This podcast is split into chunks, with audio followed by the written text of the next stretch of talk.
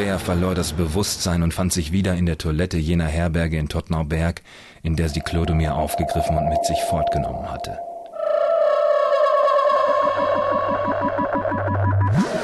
Darf's noch was sein?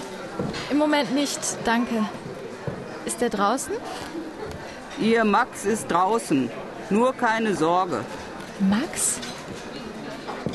Andrea, Ja, alles in Ordnung? Geht es Ihnen gut? Sie sind etwas blass. mir geht es gut. Auf der Toilette war mir kurz etwas schummrig. Ich weiß, wie das ist. Ich habe selbst drei Kinder. Man gewöhnt sich dran.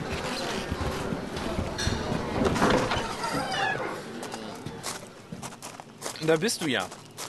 Ja, und Ich dachte, du kommst gar nicht wieder raus. Was dachtest du, was ich so lange mache? Hm, Ich dachte, du korrigierst deine Wimperntusche. Ja, du hast recht.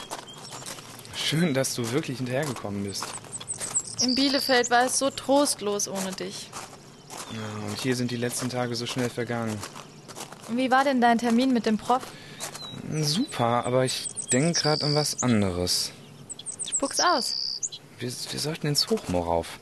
Da gibt es diese Berghütte vom Philosophen Heidegger. Die würde ich echt gern mal sehen. Wie kommt's eigentlich, dass du dich für sowas interessierst? Ah, der hat sich hier mit dem jüdischen Dichter Paul Celan getroffen und Heidegger war ja Antisemit. Heute Nacht habe ich alle Gedichte von Celan gelesen. Die standen auf dem Nachttisch in meinem Pensionszimmer. Ich habe mich total festgelesen und jetzt würde ich gerne den Spuren folgen. Das klingt gar nicht nach dem Max, den ich kenne. Ja, ja, aber pass auf. Wir sind mit dem Auto raus nach Tottnau und dann rauf nach Tottnauberg ins Hochmoor. Nur so zum Quatschen. Der jüdische Dichter und der Nazi-Kollaborateur Heidegger. Ich habe den Mann getroffen, der sie gefahren hat, Santori. Er spricht kein Wort über diese Fahrt. Dann hat Celan dem Heidegger ein Gedicht ins Hüttenbuch geschrieben. Die waren voneinander begeistert, aber Freunde konnten die nicht sein. Die waren wie Yin und Yang, wie gut und böse. Und was haben die beiden geredet? Im Hochmoor? Das weiß keiner, nur der Chauffeur, der den Wagen gefahren hat und der auch im Moor dabei war. Aber der sagt bis heute kein Wort. Schön, dass du da bist, Andrea. Was ist? Mir ist plötzlich wieder so schwindelig. Andrea. Andrea, mach, mach die Augen auf. Was ist denn? Mir leid, die Sonne, die lange Zugfahrt. Andrea!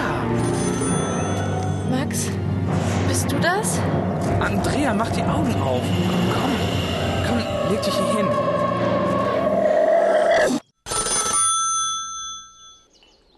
Meine Träume sind stille Seen, aus denen keine Stimme mehr spricht. Andrea, ist Wann muss ich zurück? am Montag. Hast du deine Tabletten genommen? Die Tabletten machen mich müde. Du bist schwach, weil du nicht isst. Ich kann das nicht mehr hören. Isst bitte. Die Wochenenden sind eine unerträgliche Qual für uns alle. Ja, und die Tage dazwischen. Sieh mich an. Sieh mich an. Wach auf. Wach doch auf. Was ist mit dir? Sag es. Was ist das? Was ist das für ein Benehmen? Geben sie dir nicht genug zu essen, dass du so blass und ausgemergelt bist. Sie sind da, in meinem Zimmer, jede Nacht. Weil du schlafwandelst. Du machst es uns schwer. Und tagsüber schließen sie ab. Nur eine Zeit lang, bis es dir besser geht. Wo ist mein Baby? Warum geht keiner ran? Ja. Für dich, Andrea. Ein Mann? Nein, Sie ist nicht zu sprechen. Es geht ihr nicht gut. war es Philipp? Philipp ist doch nett. Sprich mit ihm. Er interessiert sich für dich. Ich kann nicht sprechen. Es war nicht Philipp. Keiner zwingt dich, irgendetwas zu tun. Keiner will dir was Böses. Ich versuchte es jeden Tag. Im Heim. Bedauere, Frau Herzberger kann momentan keine Telefonate entgegennehmen. Bei ihr zu Hause. An den Wochenenden. Sie ließ sich verleugnen.